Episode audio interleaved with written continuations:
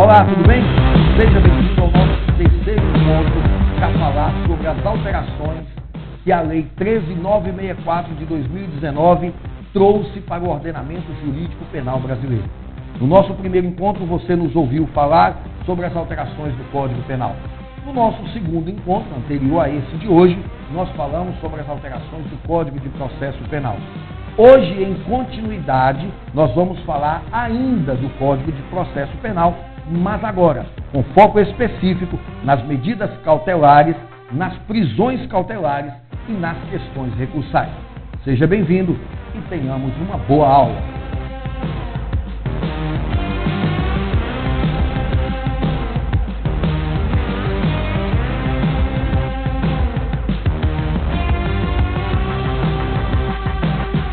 Hoje, a nossa terceira live destinada à abordagem do conteúdo referente à reforma no sistema penal brasileiro, no ordenamento jurídico penal. Nós tivemos alteração no Código Penal, alteração no Código de Processo Penal e alteração nas leis especiais, né? como, por exemplo, lei de execução penal, lei de crimes hediondos, lei de drogas, lei de interceptações telefônicas, muitas alterações.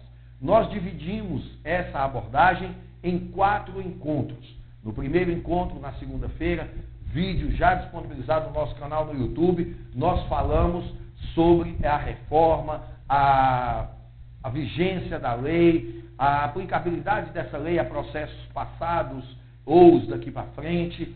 Fizemos uma abordagem geral sobre as mudanças no Código Penal.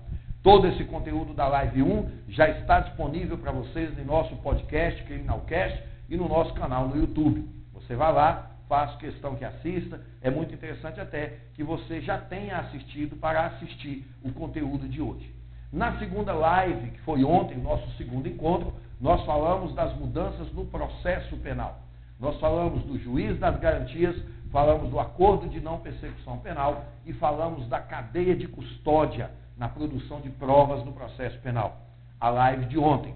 Hoje, o que está previsto para que nós façamos abordagem é a continuidade das alterações do processo penal, mas agora com ênfase às medidas cautelares, às prisões cautelares e aos recursos. Amanhã, no nosso próximo encontro, a nossa próxima live, se você estiver nos ouvindo no podcast ou assistindo os nossos vídeos no YouTube, o nosso próximo vídeo, o nosso próximo áudio aí no podcast é sobre a alteração nas leis especiais. Beleza? Então é aqui, exatamente nesse contexto, que nós nos encontramos, que nós estamos. Quero, antes de abordar o conteúdo previsto para hoje, falar para vocês sobre a decisão proferida pelo ministro Dias Toffoli na ação de inconstitucionalidade que se encontra no STF discutindo essas mudanças. Para vocês terem uma ideia, quem nos seguiu ontem, quem acompanhou o nosso vídeo ontem ao vivo, ou o assistiu hoje, durante o dia, eu disse ontem que essa medida cautelar, essa ação direta de inconstitucionalidade, tinha sido ajuizada no STF. Nela tinha um pedido de liminar, uma medida cautelar na ação direta de constitucionalidade, e que essa medida cautelar, essa liminar, seria decidida ou por Toffoli, que está de plantão até dia 19, ou por Luiz Fux, que é o relator, né, e que vai assumir o plantão a partir do dia 20. Bom, a decisão foi tomada hoje por Dias Toffoli. Eu ontem também cheguei a afirmar que, mesmo eu sendo advogado criminalista e que vibrei muito com a implantação do juiz de garantias, eu tenho plena consciência que os 30 dias de vacácio legis trazido no artigo 20 da lei era insuficiente para os tribunais se adaptarem. E eu cheguei a comentar ontem que eu acreditava que o STF iria suspender a vigência dessa norma, alterando aí o período de vacácio legis por aproximadamente seis meses. E foi exatamente o que aconteceu. Né? Dias Toffoli hoje proferiu uma decisão passando para 180 dias a serem contados da data da publicação da decisão, 180 dias né, para o período de vacácio legis para os tribunais se organizarem quanto ao juízo das garantias. Se essa decisão tiver sido publicada hoje nos meios oficiais, esses 180 dias se encerrarão no dia 13 de julho de 2020. Tá? Eu não tive tempo de analisar se ela foi publicada ou se ela publicada, aqui me refiro à publicação oficial, porque publicação para levar ao conhecimento público já foi feita, tanto é que eu atrasei alguns minutos para entrar ao vivo, porque eu estava estudando a decisão e ela é uma decisão de 44 páginas e eu tive que ler toda ela para que eu não fizesse nenhum comentário bobo, infundado ou desatualizado aqui para vocês. Quero de início chamar a atenção de todos que me ouvem aí, que me assistem, sobre a importância de nós, operadores do direito, estudarmos sempre e muito, em quantidade e em qualidade. Eu quero fazer uma observação para vocês sobre essa decisão de Dias Toffoli. Essa decisão ela é composta de 44 páginas, 44 folhas. Né? Vocês imaginem que um ministro igual Dias Toffoli, para estar na presidência da Suprema Corte, é óbvio que a pessoa tem um conhecimento absurdo sobre a matéria que nós estamos tratando. É lógico que ele conhece muito de processo penal. Imagine a quantidade de assessores que estão trabalhando com ele, e os assessores dele são juízes de direito. Então imagine os assessores, os analistas. Com certeza é uma equipe de um conhecimento considerável. Mas ainda assim, com todo esse conhecimento, na decisão de Dias Toffoli, de 44 páginas, até onde eu consegui contar, ele fez 49 citações de autores. Olha que interessante o tanto que isso deve nos induzir a uma reflexão. É uma decisão em caráter liminar. Ele apenas decidiu em caráter liminar não é o voto dele numa ação direta de inconstitucionalidade. É uma decisão liminar numa medida cautelar.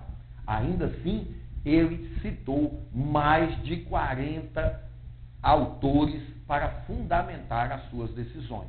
Dentre esses autores, muitos de nível internacional. Muitos autores italianos, chilenos, uruguaios, portugueses, alemães.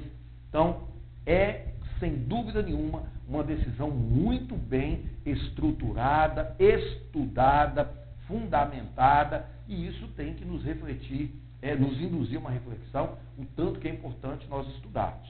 Lá ele cita muitos autores que a gente utiliza no dia a dia no nosso processo penal, cita inclusive o que, a meu ver, é um dos maiores autores de processo penal do país, que é Auri Lopes Júnior. Tá? Então ele cita muito Auri Lopes, ele cita Eugênio Pacelli, também é um outro grande autor que eu admiro muito, gosto muito da obra dele. Então esses autores foram citados lá, o que demonstra uma humildade do presidente do STF. Ele é presidente da Suprema Corte. Nós sabemos que ele tem conhecimento da matéria, mas ainda assim ele busca no estudo de outros profissionais a fundamentação adequada, e isso deve ser analisado e observado por, por nós com muito respeito. É interessante o posicionamento de Toffoli nessa, nessa decisão. Nós já sabíamos que ele é a favor do juízo das garantias. Ele apenas veio fundamentar e desde já já manifestou, decidindo em caráter liminar pela constitucionalidade do juízo das garantias. As ações diretas de inconstitucionalidade questionam a constitucionalidade formal, material, ele já afastou, na, na visão dele, está afastada. O juízo de garantias é um microsistema constitucional. E eu copiei um trecho da decisão que eu quero falar para vocês. Lá na página 9 da decisão dele está escrito o seguinte: esse microsistema, portanto, rompe com o modelo que sempre vigorou no processo penal brasileiro. Trata-se de uma mudança paradigmática de nosso processo penal. Ele está dizendo que o sistema do juízo das garantias, e ele na sua decisão chama de microsistema, ele vem romper com esse modelo inquisitorial que nós vimos trazendo no Brasil, mesmo quando a Constituição, no seu artigo 129, estabelece um sistema acusatório. Então ele faz muitas considerações a respeito disso, para ao final dizer que entende que é constitucional esse microsistema e, portanto, não vai declarar a inconstitucionalidade dele. Mas, desde já, ele suspende, entendendo, entendendo em caráter preliminar, né, na liminar que ele deferiu lá, nessa medida cautelar, ele afastou dois dispositivos. O primeiro deles, o artigo 3 letra D de dado do, do, da Lei 13.964, eu vou falar para vocês de que, que esse artigo trata. Esse artigo 3 D está inserido aí no rol de artigos que compõem o capítulo do juízo das garantias. Lá diz o seguinte: parágrafo único. Nas comarcas em que funcionar apenas um juiz, os tribunais criarão um sistema de rodízio. Ele já entendeu que isso é inconstitucional, porque o legislador estaria interferindo nas normas de organização judiciária dos estados. E pela Constituição Federal, o judiciário é independente para organizar internamente. Não é o legislador que vai falar para o judiciário que vai fazer rodízio. O legislador pode falar para o judiciário o seguinte: ó, o juiz que atuar no inquérito não pode atuar no processo. Pronto. Isso é o juiz das garantias. O juiz que atuar na investigação não atua no processo. Mas agora, falar para o tribunal o que, que o tribunal vai fazer, não pode, eu concordo com ele, e ele desde já afastou aí o parágrafo único do artigo 3D, o que nos dá uma ideia de que se os outros ministros da corte o acompanhar, nós teremos aí declarada a inconstitucionalidade desse parágrafo único. Ele afastou também o artigo 157, parágrafo 5 do CPP. O que, que estabelece esse artigo 157, parágrafo 5 O artigo 157 do Código de Processo Penal, desde 2008, com a alteração que foi feita pela Lei 11.690, né? lá em 2008 nós tivemos uma lei, 11.690, que alterou o sistema de provas no processo penal. Essa lei inseriu o artigo 157 a seguinte redação: que será desentranhada, é inadmissível no processo as provas obtidas por meios ilícitos, devendo as mesmas serem desentranhadas do processo. Então, ou seja, se nós tivermos uma prova reconhecida como ilícita, essa prova deve ser desentranhada do processo. O parágrafo 5 trazido agora por essa lei 13964, o parágrafo 5 veio estabelecer que o juiz que tiver conhecimento dessa prova fica impedido de sentenciar o processo. Olha o tanto que isso é perigoso. É muito importante, mas a redação ficou muito perigosa. Por quê? O juiz que tiver conhecimento dessa prova fica impedido de sentenciar. Primeiro, Toffoli critica, e eu concordo com ele, ficou muito vago. Que tiver conhecimento dessa prova, em qual sentido? Que ele viu a produção da prova, ele autorizou a produção dessa prova, ou ele é, declarou a ilegalidade dessa prova, porque ele viu que é uma prova ilícita, ele declarou a ilicitude dessa prova. Que tipo de conhecimento é esse que o legislador quis dizer? Em princípio, nos parece muito interessante. Se o juiz entende que a prova é ilícita, ele teve contato com essa prova ilícita, desentranhar a prova dos autos, mas não desentranhar o juiz não resolve. Quando ele for sentenciar, eu cheguei a escrever isso aí no material para vocês, não tem como ele deixar de ver o que ele já viu. E aí o legislador entendeu que isso poderia contaminar o juiz. O grande problema é que Toffoli, nesse primeiro momento, entendeu que isso poderia causar um grande transtorno na tramitação dos processos. Porque todos os processos que nós tivermos uma prova declarada ilícita, terá que ser afastado desse juiz e mandar para outro juiz. Isso poderá causar um transtorno muito grande e praticamente travar né, a tramitação dos processos. Então, desde já, ele afastou este parágrafo. Um ponto curioso que eu já comentei no material que eu divulguei para vocês desde a semana passada é que essa redação ela estava no parágrafo 4 lá na reforma de 2008. Se você pegar o seu Valdimeco aí, você vai ver que o parágrafo 4 está vetado. O presidente da República, na época, lá em 2008, vetou. né, esse texto. E agora o legislador quis trazê-lo novamente. E embora dessa vez o presidente não tenha vetado, o, presi o presidente da República, o presidente do STF agora suspendeu a aplicação desse artigo. Esses são os pontos principais. Os demais, ele indeferiu o pedido feito por, por, pelas associações que ajuizaram a ação direta de constitucionalidade. E ele, então, é, trouxe uma ponderação muito interessante. Lá na página 33 da sua decisão, Toffoli enfrenta a interpretação da lei conforme a Constituição para, nestes termos, afastar a aplicação do juízo de garantias no júri, nas leis de procedimentos originários dos tribunais, eu vou explicar, Maria da Penha e Justiça Eleitoral. Como assim? Vamos entender. O juízo das garantias veio para o nosso ordenamento para resgatar, para promover a imparcialidade de quem julga. É para garantir que o juiz que vai julgar seja efetivamente imparcial. Sob essa ótica, não faz muito sentido exigir juízo das garantias no tribunal do júri, na visão de Dias Toffoli. Por quê? Porque o tribunal do júri, quem vai decidir é um colegiado de jurados, juízes leigos.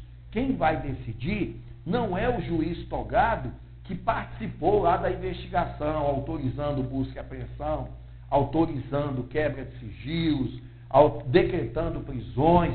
Esse juiz, no tribunal do júri, ele não julga. Ele não julga. Então, em razão disso, Dias Toffoli, de imediato, já entendeu que não se aplica o juízo das garantias ao tribunal do júri. No primeiro momento, aqui sendo um tanto quanto ousado em afirmar isso, eu discordo de Toffoli apenas no que se refere à decisão de pronúncia. Porque o juiz não decide lá no dia do júri o mérito dos fatos. Mas ele decide se pronuncia, se impronuncia, se desclassifica, se absolve sumariamente. Se ele foi contaminado pelas provas, pelos elementos colhidos no inquérito, provavelmente ele não terá a imparcialidade necessária para decidir se ele vai absolver sumariamente na fase de pronúncia. Então eu não concordo com essa decisão de Toffoli nesse aspecto. Mas ele, desde já fazendo uma interpretação conforme, entendeu que o juízo das garantias não se aplica ao tribunal do júri. Não se aplica aos procedimentos previstos na Lei 8.038 de 90. Que lei é essa? Fala dos procedimentos originais nos tribunais. Ou seja, a denúncia oferecida no Tribunal de Justiça, no STJ, no STF, a esses procedimentos aí, não se aplica o juízo das garantias. A meu ver, corretamente. Por quê? Porque nesses casos de competência originária, a decisão do tribunal é colegiada. Se a decisão é colegiada, já é por si só uma reafirmação da imparcialidade do julgador. Lógico, como que eu vou é, apontar que os 11 ministros do STF são parciais para uma determinada decisão. Né? Então aí é, soa bastante ilógica essa afirmação. Então, em razão disso, penso não fazer muito sentido mesmo o juízo das garantias nos procedimentos de competência originária dos tribunais previsto na Lei 8.038 de 90. Ele também enfrentou a aplicabilidade do juízo das garantias nas, nos crimes de violência doméstica contra a mulher. Exatamente, aqui é a Lei 11.340 de 2006. Toffoli fundamenta que essa lei tem um procedimento específico e exige um procedimento mais cuidadoso por parte do judiciário, em razão das medidas protetivas que se aplicam para proteger a vítima. Eu concordo com ele, porque se é uma coisa que para nós já ficou clara, é que o Estado precisa tratar de forma muito especial o combate à violência contra a mulher. Já não dá mais para aceitar as coisas da forma como vinham acontecendo desde tempos mais remotos e a, a, a publicação, né, a, o ingresso da Lei 11.340 no nosso ordenamento em 2006 já produziu muitos resultados, mas ainda está muito distante de alcançar o que nós esperamos. Então, todo, é, toda mudança que puder ser feita com o objetivo de preservar de melhorar a aplicabilidade dos institutos é, de combate à violência doméstica, eu penso que são válidos. Então, aí, a meu ver, agiu com acerto o ministro. E afastou também a incidência do juiz das garantias na justiça eleitoral. Eu, sobre isso, ainda não tenho opinião formada, mesmo porque não é uma área que eu domine, eu não domino essa área da justiça eleitoral, mas por ser uma justiça especializada, penso que está caminhando no sentido de não se aplicar mesmo o juízo das garantias lá. E aí nós temos que analisar, estudar um pouco depois com mais cautela, para saber se está certo ou se, se não faz sentido. Beleza? São essas as considerações que eu queria fazer sobre a lei. Agora podemos voltar ao conteúdo a que nos propusemos desde o início. Beleza? Primeiro conteúdo que eu quero falar para vocês, e hoje, diferentemente da live de ontem, e de segunda-feira, nas duas anteriores, eu quero ficar um pouco mais atrelado à legislação, e aí eu fiz aqui uma impressão é, integral da lei, para que eu possa trabalhar com vocês essas informações, porque aqui será muito importante para nós apontar alguns artigos e permitir que vocês compreendam o que, que realmente mudou. Primeira coisa que eu quero que vocês entendam Lá no artigo 3A do, do, da lei, que agora implementou, né, a, a 13.964, implementa no Código de Processo Penal o artigo 3A, trazendo expressamente que no Brasil aplica-se o modelo de sistema acusatório. Né? Isso, inclusive, reafirmado por Toffoli na decisão dele hoje, que é constitucional e o que é, é o que se espera há muitos anos no Brasil. Beleza. Se o sistema é acusatório, automaticamente nós tínhamos que tirar do Código de Processo Penal todas as previsões em que o juiz age de ofício na produção de provas ou na restrição de direitos e garantias individuais. Explico novamente.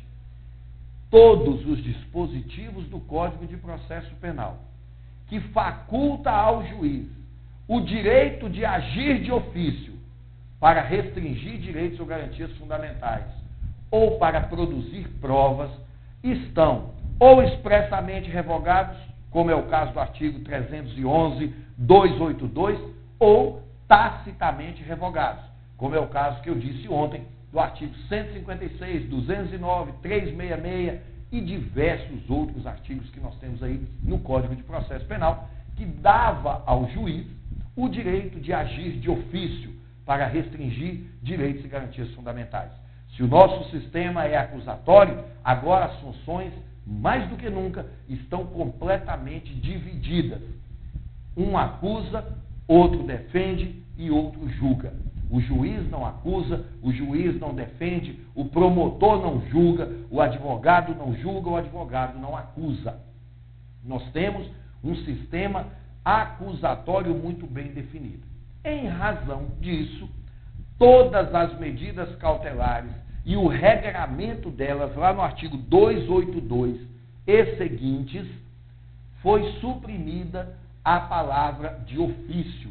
Ou seja, o juiz não age mais de ofício na aplicação de medidas cautelares. Ele age por provocação, ou promotor ou assistente de acusação. E aí, o parágrafo 2 do 282 passou a ter a seguinte redação: As medidas cautelares serão decretadas pelo juiz, antigamente de ofício ou a requerimento, agora não. Serão decretadas pelo juiz a requerimento das partes, ou, quando no curso da investigação criminal, por representação da autoridade policial ou mediante requerimento do Ministério Público isso porque lá durante a investigação nós não podemos falar em partes do processo. Então, aqui o parágrafo segundo trouxe uma redação muito clara quanto a isso. O parágrafo terceiro nos traz uma outra ressalva muito interessante. E vocês observem que, diferente de ontem, hoje eu estou mais atrelado à lei, porque os dispositivos que foram alterados são de tamanha importância que eu quero ler para vocês para a gente refletir juntos sobre eles. Parágrafo 3 do 282, anote aí. Ressalvados os casos de urgência ou de perigo de ineficácia da medida, o juiz, ao receber o pedido de medida cautelar, determinará a intimação da parte contrária para se manifestar no prazo de cinco dias, vírgula. Para um pouquinho, eu vou continuar a leitura, mas eu quero explicar isso aqui. Antes dessa lei, estava vigente a redação desse parágrafo dizendo o seguinte: o juiz, nos casos de urgência ou perigo de ineficácia da medida, ele, ao receber o pedido de medida cautelar, ele deferia, sem ouvir a outra parte. Aqui é aquele instituto muito comum em provas de concurso chamado contraditório diferido. Exemplo: busca e apreensão, interceptação telefônica. Se o promotor pede, o juiz não pode abrir vistas para ouvir a opinião do réu. O contraditório seria isso: o direito de participar de todos os atos do processo. Mas o réu, nesse momento, não pode ser ouvido. Porque é lógico que se ele for ouvido sobre uma busca e apreensão, sobre uma interceptação telefônica, essa medida será ineficaz. Mas, tão logo essa medida fosse cumprida, ou seja, cumpriu a busca e apreensão, cumpriu a interceptação telefônica, nesse caso, deveria se abrir vistas ao réu para se manifestar, fazendo aqui, nesse momento, valer o instituto do contraditório diferido. Isso não mudou. Continua aqui no parágrafo terceiro desse jeito. Ressalvados os casos de urgência ou de perigo de ineficácia da medida, o juiz, ao receber o pedido de medida cautelar, determinará a intimação da parte contrária para se manifestar no prazo de cinco dias. A lei anterior não falava desse prazo de cinco dias. A lei atual fala do prazo de cinco dias mas continua prevendo, ressalvados os casos de urgência ou perigo de ineficácia. Nesses casos, o juiz pode deferir sem ouvir. Mas, tem mais. Acompanhada de cópia do requerimento e das peças necessárias, permanecendo os autos em juízo. E os casos de urgência ou de perigo deverão ser justificados e fundamentados em decisão que contém elementos do caso concreto que justifica essa medida excepcional. Ou seja, um texto extenso e muito garantista, efetivando as garantias do artigo 5 aqui no processo penal. Beleza? Parágrafo 4 teve redação alterada também. No caso de descumprimento de qualquer das obrigações impostas, o juiz, mediante requerimento do Ministério Público, seu assistente ou do querelante, poderá substituir a medida, impor outra incumulação ou em último caso, olha o que, que a lei agora está dizendo. Todos vocês que estudam processo penal, sejam quem já foi meu aluno, quem não foi, quem nos segue, quem conhece o nosso raciocínio, sabe, nós brigamos eternamente por isso. A prisão preventiva é medida de última rácio, é a última coisa a se fazer. Isso é uma construção doutrinária, jurisprudencial, mas agora está na lei deve-se aplicar as medidas cautelares diversas da prisão. Se houver descumprimento, olhe o que a lei veio estabelecer. No caso de descumprimento de qualquer das obrigações impostas, o juiz, mediante requerimento do MP, de seu assistente ou do querelante, poderá substituir a medida, poderá impor outra em cumulação ou, em último caso, decretar a prisão preventiva nos termos do parágrafo único do artigo 312. É a lei efetivando a prisão como última rácio.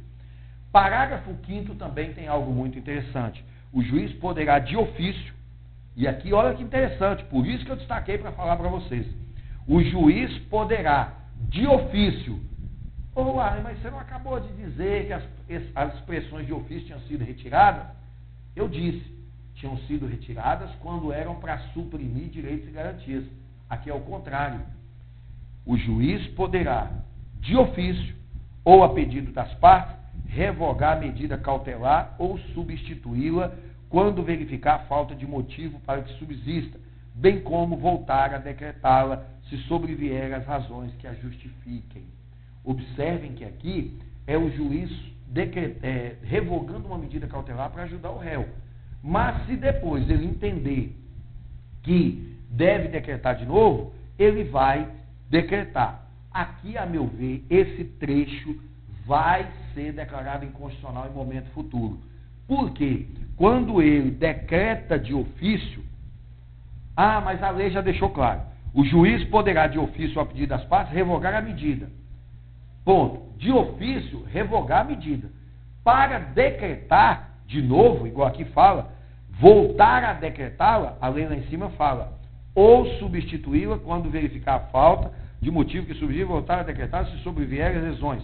A pedido das partes. A pedido das partes, poderá decretá-la. De ofício, só revogar. Parágrafo 5 do artigo 282, muito interessante aí. Beleza?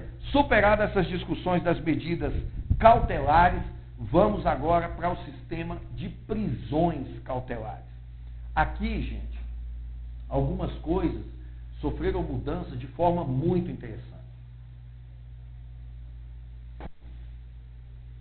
Um ponto de destaque para falar para vocês é que é o seguinte: antes dessa alteração, nós já tínhamos implantado em várias comarcas do país o sistema de audiência de custódia.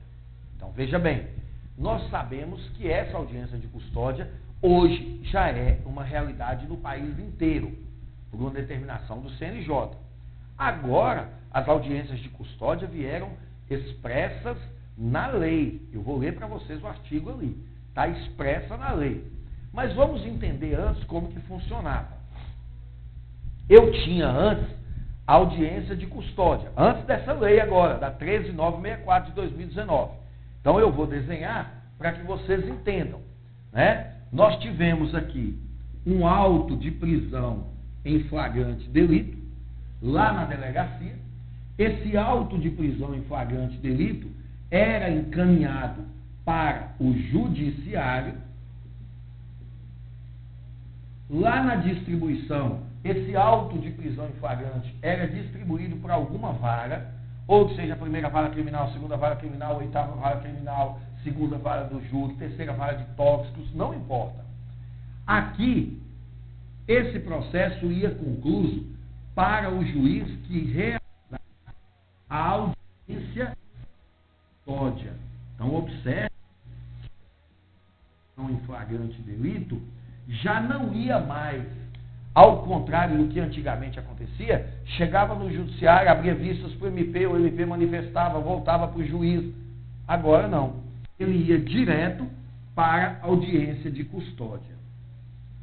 Nessa audiência de custódia, o juiz ia conceder a liberdade provisória, se não estiverem presentes os requisitos da preventiva, o juiz ia relaxar o flagrante se ele fosse legal, né? se o flagrante fosse legal, o juiz vai relaxar, ou então o juiz ia decretar a preventiva. E aqui o ponto de destaque que eu quero comentar com vocês, principalmente quem está advogando na área criminal, fique atento a isso aqui. Antes dessa lei, esse decretar preventiva poderia ser de ofício. O juiz poderia, na audiência de custódia, de ofício decretar preventiva era a redação do artigo 311 do CPP. O artigo 311 tinha essa redação muito mal interpretada em todos os lugares do Brasil. Durante as nossas aulas de processo penal, eu sempre discuti esse artigo 311 porque ele era mal interpretado. Da forma que ele foi escrito, se fosse seguir ao pé da letra, o juiz nunca poderia decretar prisão preventiva de ofício durante a investigação. E a audiência de custódia, ao que me consta, não tem denúncia ainda. Né? Então estava na fase de investigação. Mas, independente deles interpretarem equivocadamente, mudou. Vamos nos atentar para o que vai valer a partir do dia 23. A partir do dia 23, a audiência de custódia já é uma realidade, não é fazer onde der para fazer, é obrigatório em todo o território nacional. O auto de prisão em flagrante vai chegar para o juiz. Aqui, essa audiência de custódia, ela vai ser feita pelo juiz das garantias, e é lógico que aí, somente quando estiver em vigência, ou seja, daqui 180 dias, como eu acabei de dizer, mas a audiência de custódia sempre será feita pelo juiz das garantias. A partir do momento que for cumprido o período da vacácio legis que Toffo elasteceu agora, quando o juiz das garantias estiver implementado, cabe a ele a realização das audiências de custódia. Tá? Não é mais o juiz da causa.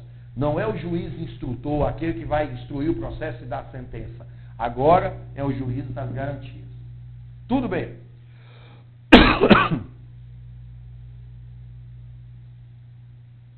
O juiz das garantias, da mesma forma que acontecia antes, vai poder conceder a liberdade provisória.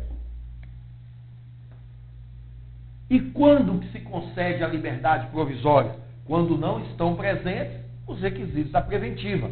Essa liberdade provisória pode ser com ou sem fiança. A liberdade provisória com ou sem fiança. O juiz irá relaxar a prisão em flagrante se ele entender que essa prisão é ilegal. Gente, nesse ponto, convém explicar para vocês um detalhe. Embora na nossa prática forense não era muito comum a gente fazer pedido de relaxamento de flagrante, ele era um pedido possível e que caía muito em prova da OAB. Não recente, já tem muito tempo que a OAB não está cobrando, mas cobrou durante um tempo muito.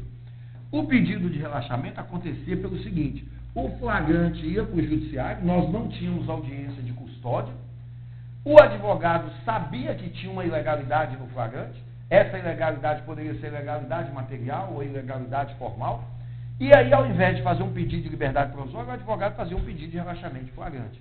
Ia para o juiz, o juiz relaxava ou não. Com a mudança que nós tivemos agora, esse pedido praticamente deixou de existir eu não vou nem trabalhar esse pedido em sala de aula mais. Por quê? Porque desse flagrante até a audiência de custódia, o prazo previsto em lei é de 24 horas. Olha só, a lei determina que o delegado tem que remeter o auto de prisão em flagrante para o judiciário em 24 horas. E o juiz tem que fazer audiência de custódia. Então, mesmo que demore, essa audiência de custódia vai ser realizada em dois dias, três dias, quatro dias no máximo. Se fugiu disso aí, é uma irregularidade que vai, ser, vai ter que ser discutida nos tribunais, mediante um habeas corpus, por exemplo.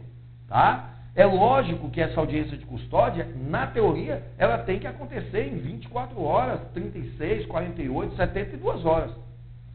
Esse prazo é muito curto para o advogado ficar preocupado em redigir peça de relaxamento de prisão. Não tem mais necessidade.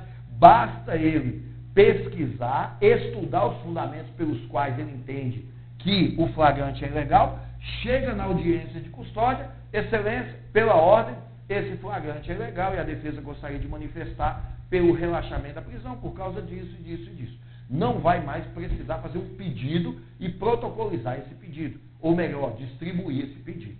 Beleza? O que, que mudou na prisão preventiva? Ela não pode mais ser decretada de ofício. Agora, o promotor tem que pedir para que o juiz decrete. E aí, nós podemos estar diante de muitas situações embaraçosas daqui para frente. Sabe por quê? Porque é o seguinte: nós sabemos que tem muitas comarcas que essas audiências de custódia estão sendo realizadas sem a presença de promotor. Porque na maioria das vezes é uma comarca que não tem promotor, o promotor é de outra cidade, o prazo, a audiência tem prazo para ser realizada. Imagine você um caso em que o réu é, tenha, o réu não, né? Nesse momento não é réu ainda porque não tem denúncia recebida. O autor dos fatos pratica um crime grave Chega na audiência de custódia o promotor não está presente. O juiz vai conceder a liberdade provisória. O juiz não pode decretar preventiva. Ele não pode decretar preventiva de ofício. Acabou essa possibilidade. Se ele decretar, você vai subir com habeas corpus no tribunal e tem grande chance de conseguir. Nada impede que ele conceda a liberdade provisória. No outro dia, o promotor peça a preventiva e ele decrete. não tem problema. Concede a liberdade provisória hoje, daqui dois dias decreta a preventiva. Mas, pelo modelo que nós temos hoje, o juiz não pode mais decretar de ofício. Olha como que ficou agora a redação do artigo 310. Após receber o auto de prisão em flagrante, no prazo máximo de 24 horas após a realização da prisão, olha para você ver o que, que a lei está dizendo. No prazo máximo de 24 horas após a realização da prisão, o juiz deverá promover audiência de custódia. O juiz deverá promover a realização da audiência de custódia com a presença do acusado, seu advogado, constituído ou membro da defensoria, e o membro do MP. E nessa audiência, o juiz deverá, fundamentadamente. Aí o inciso primeiro fala que vai conceder a liberdade provisória nos casos de crimes praticados mediante excludente de ilicitude, né? Se o juiz verificar pelo auto de prisão flagrante que o agente praticou o fato em qualquer das condições constantes no inciso 1, 2 e 3 do caput do artigo 23 do Código Penal, as excludentes de licitude, estado de necessidade, legítima defesa, estrito cumprimento de dever legal, exercício regular de um direito, o juiz vai conceder a liberdade provisória.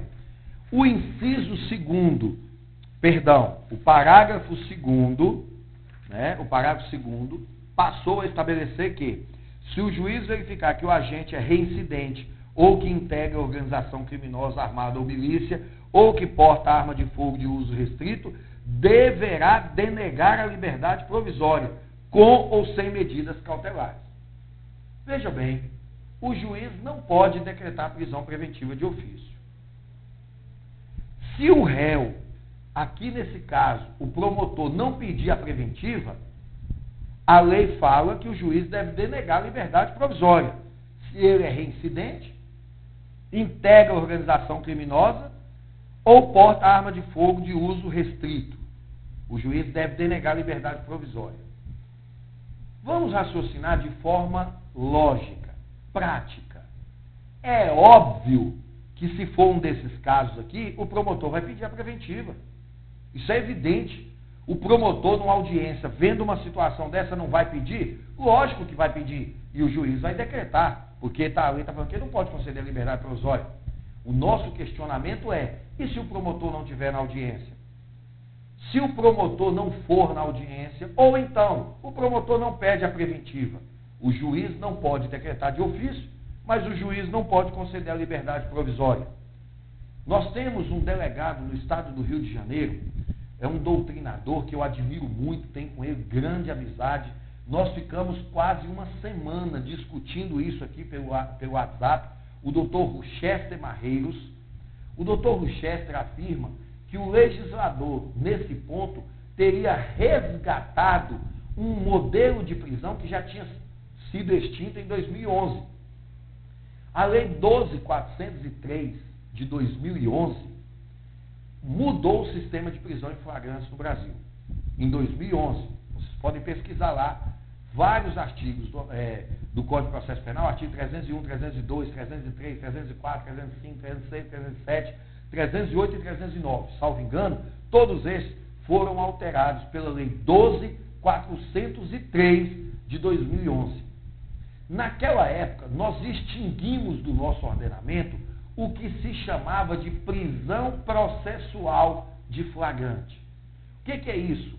É uma prisão cautelar que nós sabemos que a prisão em flagrante é uma prisão cautelar, embora alguns autores discordem, mas ela é uma prisão cautelar, porque ela restringe cautelarmente direitos e garantias fundamentais. Então a prisão em flagrante é uma prisão cautelar, só que essa prisão ela tinha duração de 24 horas. Por quê? Como o auto de prisão em flagrante chega na mão do juiz, se ele conceder liberdade provisória, acabou a prisão em flagrante. Se ele relaxar, acabou a prisão em flagrante. Se ele decretar preventiva, acabou a prisão em flagrante. Então a prisão em flagrante tinha uma vida útil de 24 horas. Segundo o doutrinador Rochester Marreiros, esse delegado de polícia do estado do Rio de Janeiro, nosso grande amigo, ele defende que o legislador, através desse parágrafo segundo, resgatou a prisão processual de flagrante. Ou seja, E se o juiz estiver diante de um caso de réu reincidente, integrante de organização criminosa, estava com arma de uso restrito, ele não pode conceder a liberdade provisória. Se não tiver nenhuma ilegalidade no flagrante, ele não pode relaxar. Se o promotor não pedir a preventiva, ele não pode decretar. Nós teremos então um caso de réu preso sem prisão preventiva decretada. Por quê? Será um réu preso e essa modalidade de prisão chama-se flagrante processual. Prisão processual de flagrante. A meu ver, um completo absurdo. Se o promotor não compareceu na audiência, se o, promotor não pediu prisão preventiva diante dessa constatação aqui, o juiz não tem opção, o juiz tem que soltar. O juiz não pode fazer nada, o juiz não pode decretar de ofício. Ele não pode postergar a prisão em flagrante. Não existe essa modalidade. Eu discordo do Dr. Rochester, nós chegamos a conversar sobre isso durante essa semana, é, trocando ideias. Eu entendo o ponto de vista dele, ele escreveu sobre isso lá no Conjur, nós temos um artigo muito bem escrito por ele lá. Ele entende que resgatou essa prisão processual de flagrante e eu entendo que não. Eu entendo que o juiz não terá opção e vai ter que conceder a liberdade provisória, mesmo diante de um absurdo desse. Por quê? o sistema é acusatório, quem tem que estar na audiência para pedir a prisão é o promotor. Volto a dizer, acho muito difícil que o promotor não esteja nessas audiências de custódia e que, estando, vendo essa situação, não vá pedir a prisão preventiva. É óbvio que vai pedir, né? Mas, digamos que aconteça de não pedir, o juiz não pode decretar de ofício. Gente, olha que interessante.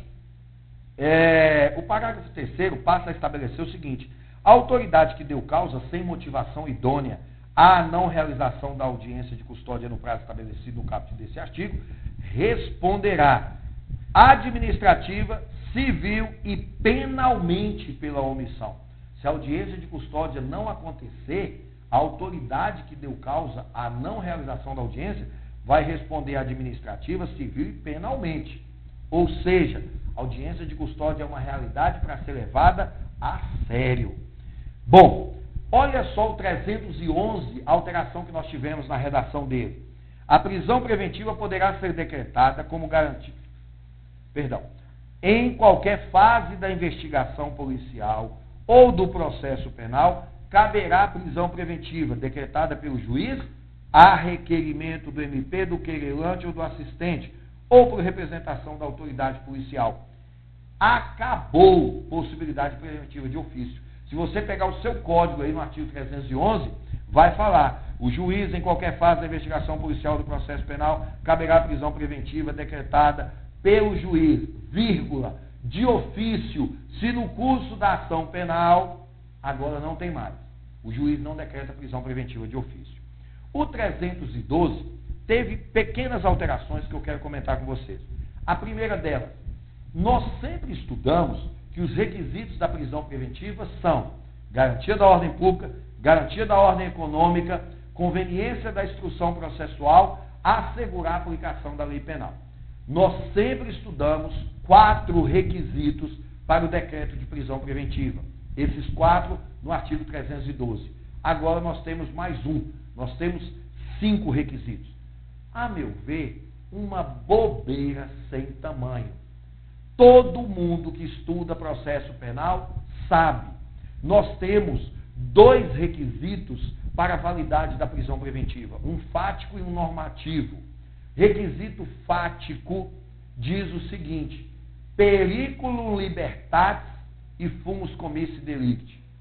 Indícios da prática de um crime, indícios de autoria, é, perigo libertário, perigo na liberdade. Então nós temos que ter materialidade, indícios de autoria e perigo na liberdade. A liberdade do réu é um perigo. Essa é uma construção doutrinária já consolidada. Não se decreta prisão preventiva se não se demonstrar o perigo libertário. O legislador quis agora trazer de forma expressa. Observem a redação do artigo 312. A prisão preventiva poderá ser decretada como garantia da ordem pública, da ordem econômica, por conveniência da instrução criminal ou para assegurar a aplicação da lei penal, quando houver prova da existência do crime, a materialidade, indício suficiente de autoria e perigo gerado pelo estado de liberdade do imputado.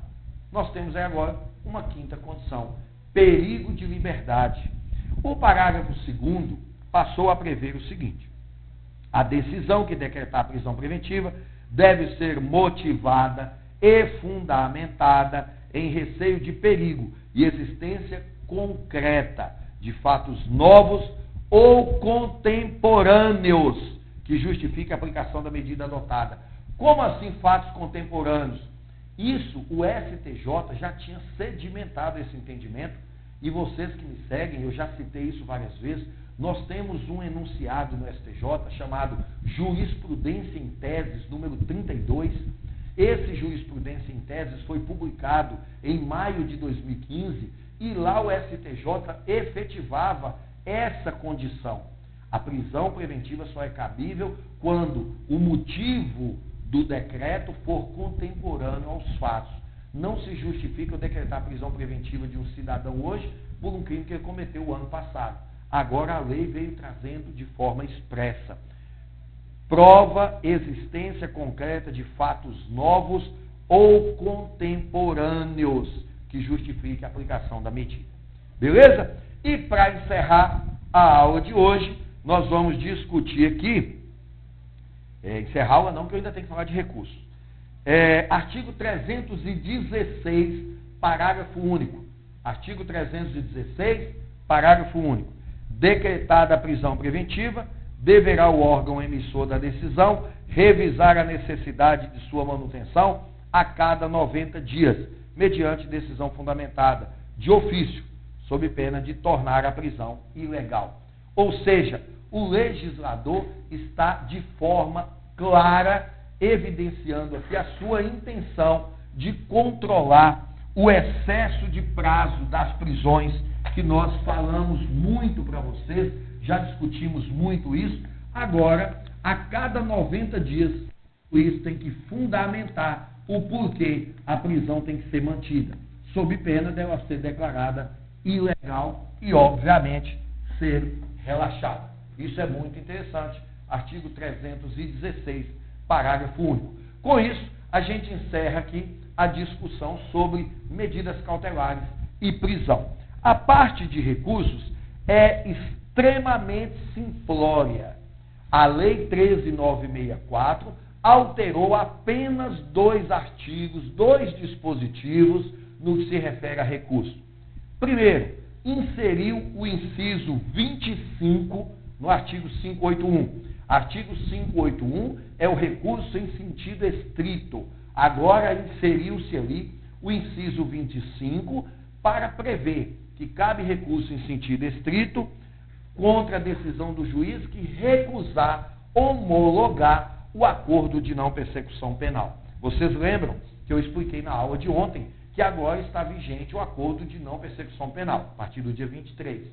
O promotor fez um acordo junto com o autor dos fatos, manda para o juiz. O, juiz não quer homologar, ou o promotor ou o réu pode subir com um recurso para o tribunal. Recurso sentido estrito, artigo 581, inciso 25.